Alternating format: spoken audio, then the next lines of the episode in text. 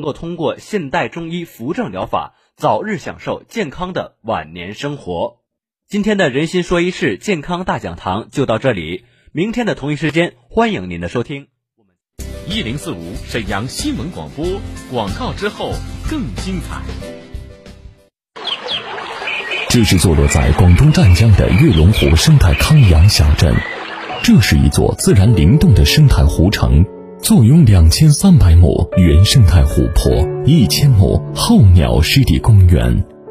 这是一处高品质生态康养小镇，看湖光水色，听渔舟唱晚，住临湖雅居。享一站式繁华配套，湛江北部湾的中心城市，这里与海南隔海相望，气候环境也跟海南相仿，但房价只有六千多，是适合投资养老的优质选择。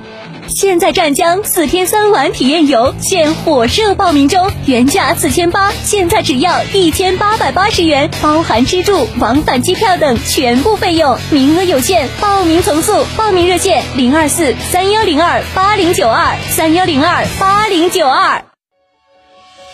一型糖尿病现在必须终生打胰岛素吗？二型糖尿病能停药吗？糖尿病到底该如何治疗？对话大医生，带您重新认识糖尿病，让糖尿病患者吃饱吃好，血糖平稳；吃饱吃好，减少并发症，让糖尿病患者提高生活质量，延长生命周期。对话大医生，每天早晨八点到九点，下午十三点三十分到十四点三十分，晚间十八点到十九点，与您相约沈阳新闻广播 FM 幺零四点五栏目热线：零二四六七八五五八幺七，零二四六七八五五八幺七。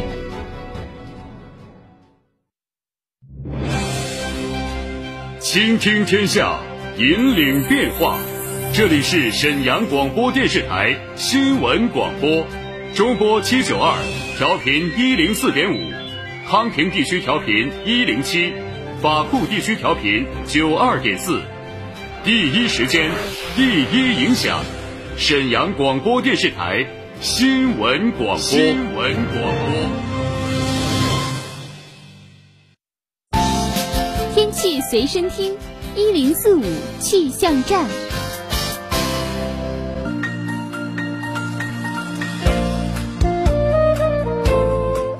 来关注一下这一时段的一零四五气象站。目前室外的实时温度是二十九点五摄氏度，相对湿度百分之五十六，天气多云，西南风三级。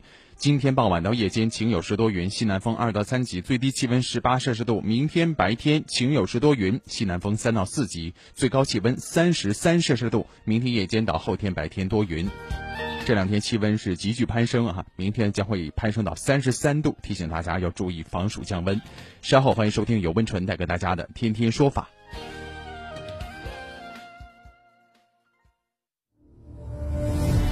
权威法律解读。精准案件分析，意定监护呢是在我们二零一七年十月一日实施的民法总则第三十经营者他有没有主观的诱骗的故意存在？说理，观点交锋碰撞，维权彰显公平正义。自己的财产申请保全，这是这种对自己财产进行保全是很奇怪的这种情况，目前没有办法给他去定义。天天说法，重磅升级，强势回归。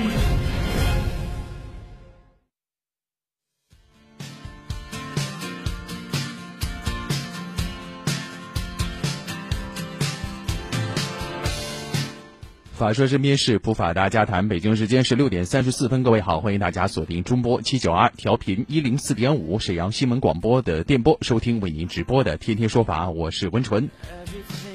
又到了我们和大家一起探讨法律问题，为大家解答法律方面疑难困惑问题的时间了。那这个时候，我们的直播热线和微信平台同时为您开通，您只要遇到了相关的一些维权过程当中的。窝心事儿、难心事儿、闹心事儿，或者觉得最近啊这个事儿呢自己是不是占理，始终是画魂儿，可以参与节目互动。我们有专业的律师团队给您做以详细解答。直播热线是二二五八一零四五二二五八一零四五，正在开通。拨通之后别忘了按一号键。编辑导播陈霞正在接听各位的电话。还有一种方式呢，大家可以通过微信的方式把问题告诉给我们，微信号码是 t t s f 加一零四五，也就是天天说法的汉语拼音首字母 t t s f 再加上一零四五。今天上节目之前，有一位朋友啊，通过微信和我说了一个事儿，他说在网上买了一个东西，不喜欢这个款式和花色，后来呢想来想去，觉得对方也不太容易，那我就不退了，反正也能正常用嘛。其实这种心态呢，在很多消费者身上都有啊。大家觉得替对方着想，然后也不容易的。虽然说自己对这个款式和花色不太满意，但还是别退了，多一事不如少一事。其实呢，做了《天天说法》节目以后啊，我发现身边有很多维权的消费者，真的给我们每一次都上了一堂课啊。就是不单是你不喜欢这个花色，给对方带来麻烦的问题啊，其实你并不给他带来麻烦，而是根据法律规定，七天无理由退货。就是你可以没有任何理由，你就是不喜欢，或者是我现在家里边有了，我买重了，我就可以退。那我们要支持消费者这样的一个。合理的诉求，特别是它是法律规定的行为，而并不是无理取闹。所以说呢，我尊重我的这位朋友的一个想法，但是我还是要通过这个节目当中要鼓励大家伙儿，如果遇到窝心事儿了，或者是我真的不喜欢，我想退货了，那没问题就退货，因为这是法律赋予我们消费者的权利。不做沉默的消费者，这一直是我们在节目当中所倡导的这样一种理念啊。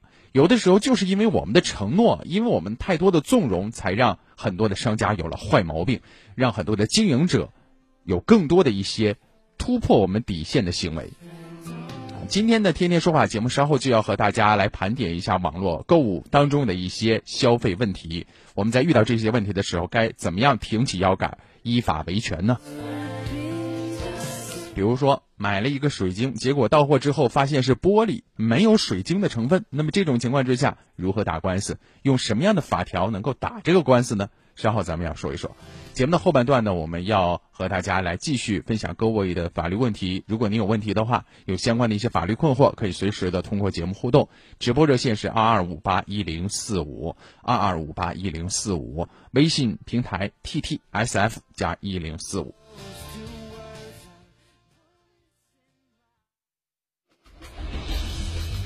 民生视角，法律解读，天天说法，案例直击。如果说在网上买一样东西是水晶的，结果邮到家里边发现是玻璃做的，我不知道大家收到货物的第一反应是什么哈？肯定会火冒三丈啊！怎么会是这样？我本来买的是水晶，结果呢是玻璃做成的，这明显的是拿我当傻子去唬嘛，糊弄消费者呀！但是。仅仅发牢骚过后，我们又该怎么去做呢？消法当中有没有相关的规定？该赔多少钱呢？我们要说说这个事儿啊。说有这么一位消费者小张啊，张某通过某网站买了一款由某珠宝公司销售的水晶摆件，后来经过检测，这个水晶摆件啊是玻璃摆件，根本就没含水晶。张某在购买之后没有办法联系商家，以某珠宝公司构成欺诈。而且某网站作为网络交易平台提供者，没有办法提供销售者相关信息为由，将某网站告到法院了，要求网站退货退款，并给予三倍的赔偿。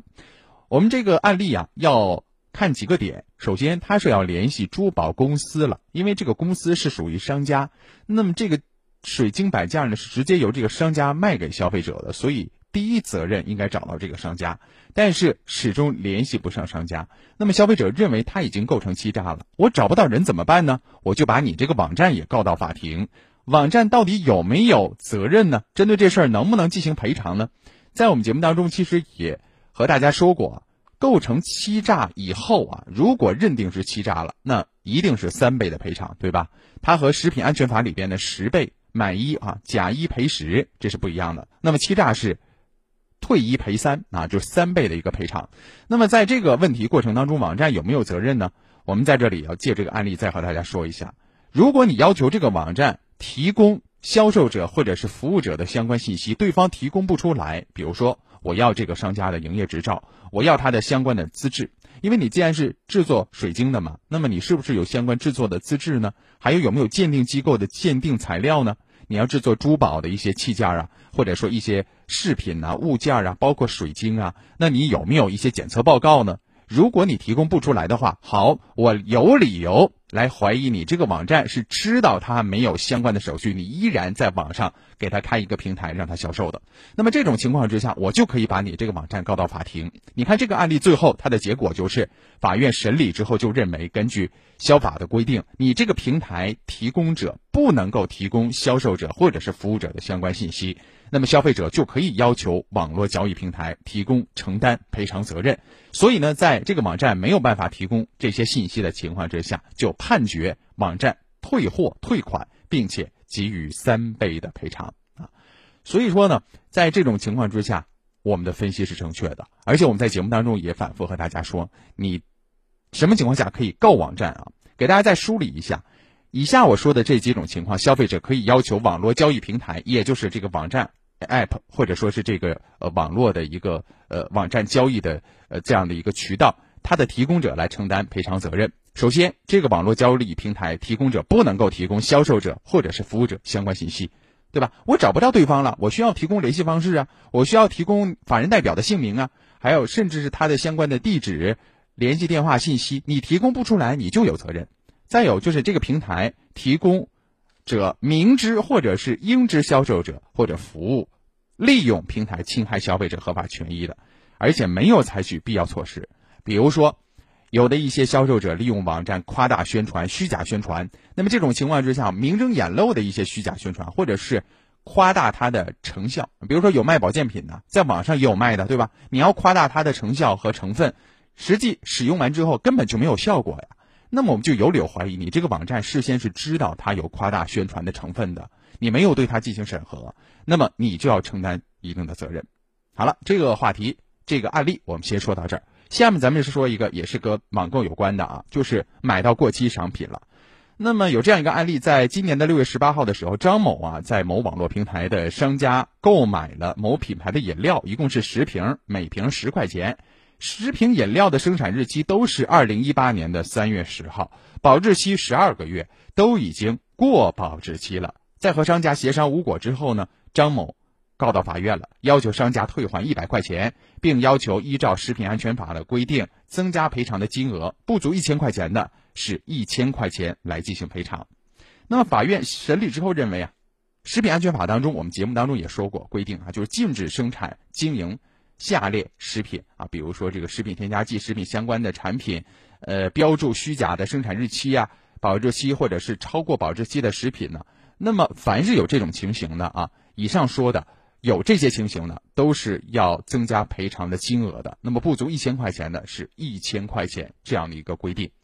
所以说民以食为天啊，我们保障消费者的食品安全，食品安全法当中，呃，这种。情况之下是严格的进行处罚的，所以我们坚决不能手软啊！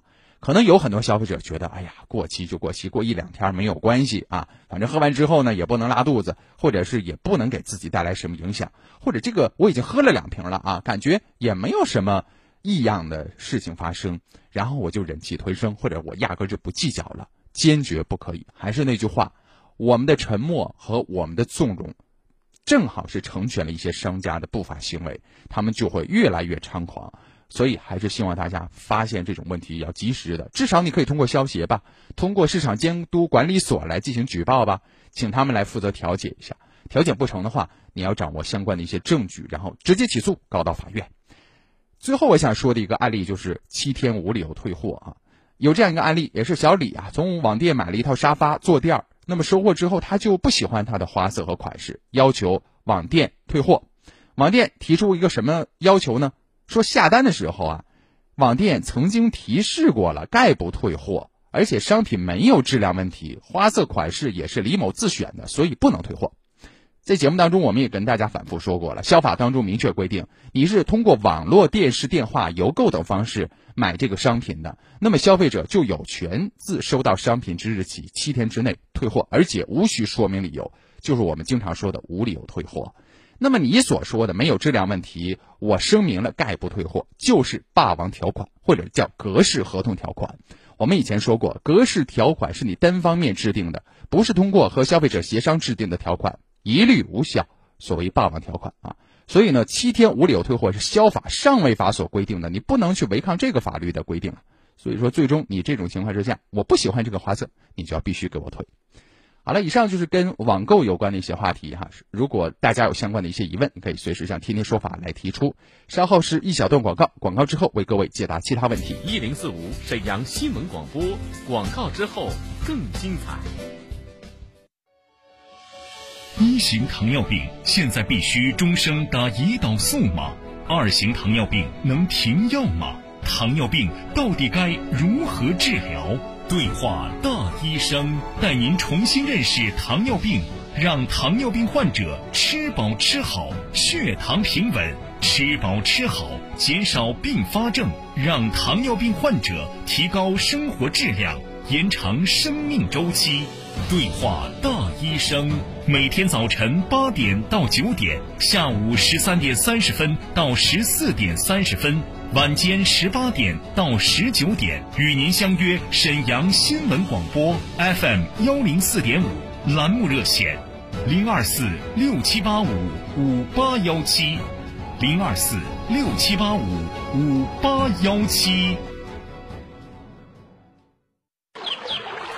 这是坐落在广东湛江的月龙湖生态康养小镇，这是一座自然灵动的生态湖城。坐拥两千三百亩原生态湖泊，一千亩候鸟湿地公园，这是一处高品质生态康养小镇。看湖光水色，听渔舟唱晚，住临湖雅居，享一站式繁华配套。湛江北部湾的中心城市，这里与海南隔海相望，气候环境也跟海南相仿，但房价只有六千多。是适合投资养老的优质选择。现在湛江四天三晚体验游现火热报名中，原价四千八，现在只要一千八百八十元，包含吃住、往返机票等全部费用，名额有限，报名从速。报名热线零二四三幺零二八零九二三幺零二八零九二。沈阳的老朋友们，你们还好吗？我是你们熟悉的那个培一堂讲中医的老太太徐桂英。一段时间的不辞而别呀，我给大伙儿带回来的是全新现代中医健康管理。培一堂健管中心医生将定期管理你检查拍片儿，帮助你科学降低疾病风险，指导你如何在饮食、运动、药物干预下康复病，让每个人实现。病有所医，病有所托。监管中心正在针对已参与健康管理的心脑血管人群，分批开展权威科学的心内科、脑外科四大项系统检测，不收任何费用。报名热线：零二四六七九六三八幺七，零二四六七九六三八幺七。详情请收听本台晚上十点半到十一点半播出的徐桂英讲中医节目。他是法律专业的主持人，态度坚决果断。我们千万不要用一些违法的手段反对违法的我接受新岗位，但是我要求你还按原来三千块钱给我开，这个要求合理之后呢？想他和他的律师朋友为你打开法律疑团。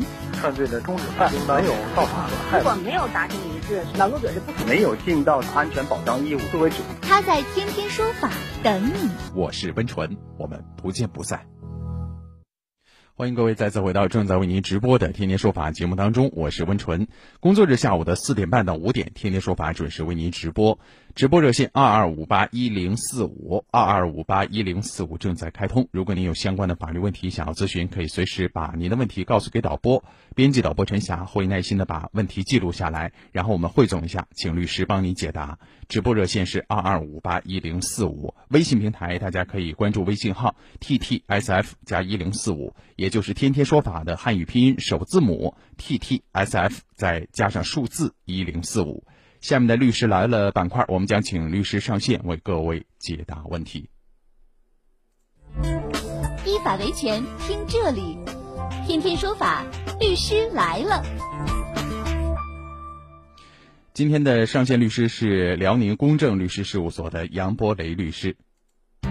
天天说法精英律师杨博雷，辽宁公正律师事务所民商主任、实习导师，首届和平区十佳律师，擅长建设工程、房地产、电子商务类案件。好，我们来请出一下杨律师。你好，杨律师。是，温晨好，大家好。哎，来关注一下大家的留言啊。首先，第一位朋友呢，他是问房产有关的问题啊。他说：“呃，温纯，我想问一下，父母就一个孩子，有一套房是爸爸名，父母在的时候用写公证吗？还是百年之后自然就是孩子的了，不用写？”杨律师。呃，从法理上来讲，百年之后可能就是他的了。嗯，但是我建议还是要去做一个呃公证遗嘱或者继承的公证。嗯，呃，什么原因呢？在实务中啊，我们会发现这种独生子女继承房子很很麻烦。嗯，因为打官司又没被告，然后你要去证明你是唯一继承人呢，很多我们的当事人都会碰到呃爷爷奶奶的死亡证明可能很难开得出来。对，嗯，所以说要是碰到这种情况的话，那不如呢父母在世的时候做一个遗嘱，呃，把这个。呃，房子留给这个独生子女，这样的话，至少在他继承财产的时候，他就不需要去开爷爷奶奶的死亡证明了。嗯，说白了就是我们大家都懂得一个道理，就是人在世的时候很多事情都好办啊，一旦人不在世了，可能你再需要证明他当时的一些东西就不好办了。就像我们这个。呃，独生子女，按照我们的思路，好像挺简单的。你看，他就一个孩子，没有什么呃哥哥姐姐啥的，然后也不需要分这个分那个的。但实际上呢，他还有顺位继承的关系，父母、配偶、子女。就像杨律师说的，你看你当时呃，这个父母一旦百年之后，你要再继承的话，你还得考虑父母的父母是不是还健在。虽然说可能肯定。常理上他不应该还健在了，但是从法律的程序角度，还必须要开相关的一些证明，是吧，杨律师？所以这个还是在人在的时候，还是要多呃呃留一个这个相关的程序或者是一个手续，这样的话以防呃之后有些罗乱，是吧，杨律师？嗯，没错，即便是现在不留遗嘱或者其他的公证，在父母去世以后，他要继承房子，还是。想过户还要去公证处，对，所以早做不如晚做，然后晚做不如早做，说反了。好，再来关注下面这个问题啊，这位朋友说：“杨律师温纯，我想问一下，起诉的时候，呃，有一部分证据忘了复印了，嗯，后续开庭，呃，是不是还可以提供？杨律师，这是法律程序的一个问题，嗯，法理上存在问题，因为有可能会利用他搞这个证据突袭，因为我们有举证期限的规定，嗯。嗯，要是人家不知道你是忘了还是突然拿出来打人，那个措手不及。对，但是实物中我觉得没有什么问题。如果是重要的证据，在我们的审判实践里面，呃，明明那个证据就在那里，当时你没交，现在你要交一下，嗯，法法官也不会不会限制。嗯嗯。就是后续的，只要按照相关的程序去补充一下、说明一下，应该也不会有什么大的问题，是吧，杨律师？没错，没错。嗯，好，再来关注一个问题啊，这个事儿挺好玩的。这是一位农民朋友啊，呃，他说：“温纯好，呃，我家，呃，我家地种的是玉米，隔壁家种的西瓜，然后我家玉米地打药，隔壁家西瓜，呃，不长有两千棵啊，说是我家打药给弄的，当时打药的时候留了两垄，也压根儿就没打。”我家需要赔偿吗，杨律师？这种情况之下，这个药这是一个因果因果关系的问题啊。对对，就是到底人家这个西瓜地欠收跟你这个呃玉米地打药到底有没有关系吗？对对，要是没有关系的话，当然他就不需要赔偿。嗯，那有关系的话呢，那么也涉及一些专业领域的知识，比方说你这个。呃，农药啊，你使用肯定它有个说明吧，会影响什么作物？你使用的是什么农药？使用的时候应该注意什么东西？嗯，呃，不会无缘无故的因为说这个地打药，那个地就就减产，这个一般一般还要还要专业的去呃处理一下这个问题。对对，虽然说我们不是农业方面的专家啊，但是至少可以告诉给你，这不是那么简单的事儿。他说你家要影响的就是影响的。呃，这个还是要按照过错责任来划分，对吧？你没有错的话，自然你就不用赔偿了，对吧？呃，再来看下面这个事儿啊，这位朋友他说，杨律师，呃，两个手机价值没超过五千块钱，在网吧被偷了，警察调查出呃一个人的身份信息，但是一直没抓到，会不会就到此结束了呢？还是有可能会通过身份证的登记信息，最后把他抓到呢？杨律师，他这个信息不是很全啊，但是他。明显想渗透给我们的信息是，他认为警察已经找到了相关线索了。那么这种情况之下，而且他提供的手机价值是没超过五千块钱。那这种情况之下，最终是不是也是通过刑事手段来解决这个问题呢？杨律师，这是一个盗窃罪的这个起刑点。嗯，也就是说，达到五千以上呢，呃，才按盗窃罪去办理。嗯，但是不达到五千块，呃，警方仍然有义务去破案。嗯，治安管理处罚法，不管你是偷鸡摸狗、偷什么东西，他总是要去处罚他的。嗯，啊，不是说这个人就没有违法，他够不够犯罪，那么是另一回事儿，跟金额有关系。但是他违法了，警方仍然要去呃处理这个问题。如果已经有身份信息的话，呃，应该很比比没有身份信息要抓这个嫌疑人要方便一些。嗯嗯，对，嗯，杨律师涉及到这个问题啊，其实呃还有一类的问题哈、其实我们在节目当中有些朋友还总是比较糊涂啊，或者是没弄明白，比如说在公共场所手机丢了，或者贵重的一些物品呐、钱包啊损失了几百块钱、几千块钱，然后呢确实认定是小偷偷的。那么小偷偷的这种情况之下，这个公共场所，这个商场也好，或者说这个呃某些店面呢，它的呃这个看管的责任到底有没有责任呢？如果说我这个包是存在你那儿的，或者是放在你的储物箱里边，然后被偷了，那么这种情况之下是不是有责任呢？我们怎么看这个事儿，杨律师？呃，这个也是一个过错的问题啊，不能说所有东西只要在人家地方丢了就是人家负责。对。但是像你这种极端的例子，如果是在人家储物箱里丢了，那当然商场要负责了嘛。嗯。因为我们用常识来理解，那个储物箱应该是安全的。对，至少它上锁啊安全吗？你提供的这个储物箱，然后还还丢失了，这种情况下呢，就应该是商场这边负责。包括旅馆也有这种情况发生对对，啊。如果是门啊、窗户有问题，那旅馆要负责。嗯如果门窗啊没有问题，是我的东西放的不好啊什么的，那就是自己来，也不能说自己承担责任，谁偷的谁承担责任吧。对啊，犯罪分子来承担责任。嗯嗯，好，呃，再来看下面一个问题啊，这位朋友他说杨律师，呃，一直和商场租赁档口，可是今年商场把档口承包出去，让我们和承包商签租赁协议，想问一下，对我们有没有什么不利的地方？还有有没有需要注意的地方？杨律师，这个档口发生变化了，嗯就这个合同相对人变了嘛。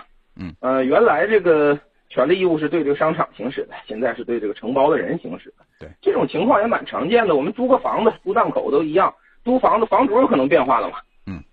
但是房子我还要继续租，那我就对新房主来履行义务就可以了。除非你不喜欢这个承包商，那你有自由嘛？你可以选择要不要跟他继续签。嗯。只要前面那个合同啊是没有到期，那你仍然可以要求商场继续履行他的义务。嗯。那如果前面合同已经到期了，那你就有个选择权利，你要不要续约？要不要跟新的这个呃甲方啊来来续约？嗯嗯，总之就是没有什么不利的地方啊，至于说这个承包人和商场他们之间有什么样的事儿，你压根儿就不用管，对吧？你跟谁来呃续约的话，你就管你们之间的权利义务。谁来履行合同？如果说有什么不利的，除非说这承包商资信没有商场好。对，对，嗯 呃，还有注意事项话呃会有一些吗？杨律师，还需要注意些什么问题吗？呃，一般这种情况下续约的话，会把原来那个合同的所有权利义务承接过来的。嗯呃，合同的形式也是一样的，只不过相对的这个合同的相对人变了。嗯，就是说以后就跟商场没什么关系了。啊，压根儿就签没关系。合同找谁负责？对对对。嗯，这里边比如说他们俩签合同，也不需要在条款里边约定和之前有什么样的一些事儿啊，都是承包人和之前商场你们要捋清把这些事儿，然后我再跟你签合同，对吧？